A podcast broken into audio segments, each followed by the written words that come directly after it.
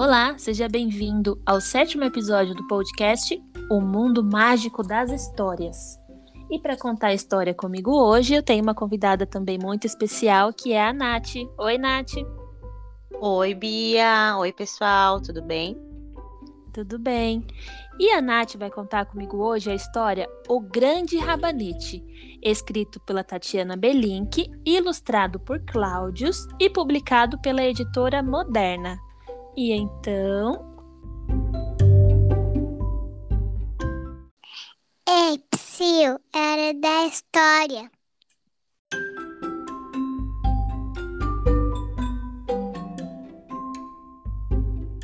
O Grande Rabanete.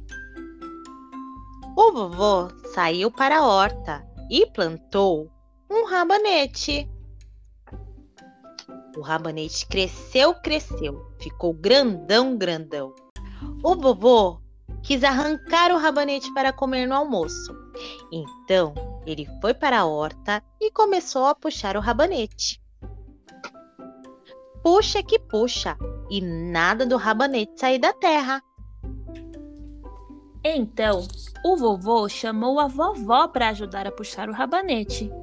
A vovó segurou no vovô, o vovô segurou no rabanete, puxa que puxa, e nada do rabanete sair da terra. Então, a vovó chamou a neta para ajudar a puxar o rabanete. A neta segurou na avó, a avó no vô e o vô no rabanete. Puxa que puxa, e nada do rabanete sair da terra. Então, a neta chamou o Totó para ajudar a puxar o rabanete. O Totó segurou na neta, a neta na avó, a avó no vô, o vô no rabanete e nada do rabanete sair da terra. Então, o Totó chamou o gato para ajudar a puxar o rabanete. O gato segurou no Totó, o Totó na neta, a neta na avó, avó no vô e o vô no rabanete. Puxa que puxa, e nada do rabanete sair da terra. Então, o gato chamou o rato para ajudar a puxar o rabanete. O rato segurou no gato, o gato no totó, o totó na neta, a neta na avó, a avó no vô, o vô no rabanete e. Plop! Arrancaram o rabanete da terra! Eu sou o mais forte! disse o rato. Então, todos sentaram e juntos comeram o rabanete, que era tão grande que deu para todos.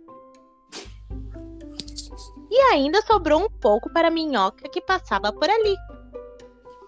E vocês, acha mesmo que o rato era mais forte?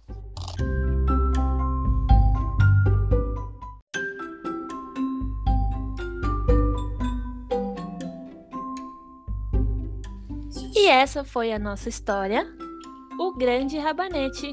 Gostaram, pessoal? Sim! Bia, muito obrigada. Adorei, esse projeto é lindo, maravilhoso. Parabéns. Obrigada a você por ter aceitado participar com a gente, Nath.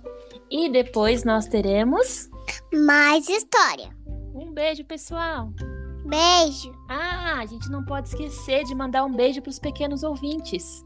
Hoje a gente tem que mandar um beijo para Isabela e para o Luca, os dois irmãos. Manda um beijinho para eles. Beijo, Isabela. Beijo, Luca. Tchau, tchau, pessoal. Até a próxima. Tchau, tchau. Tchau.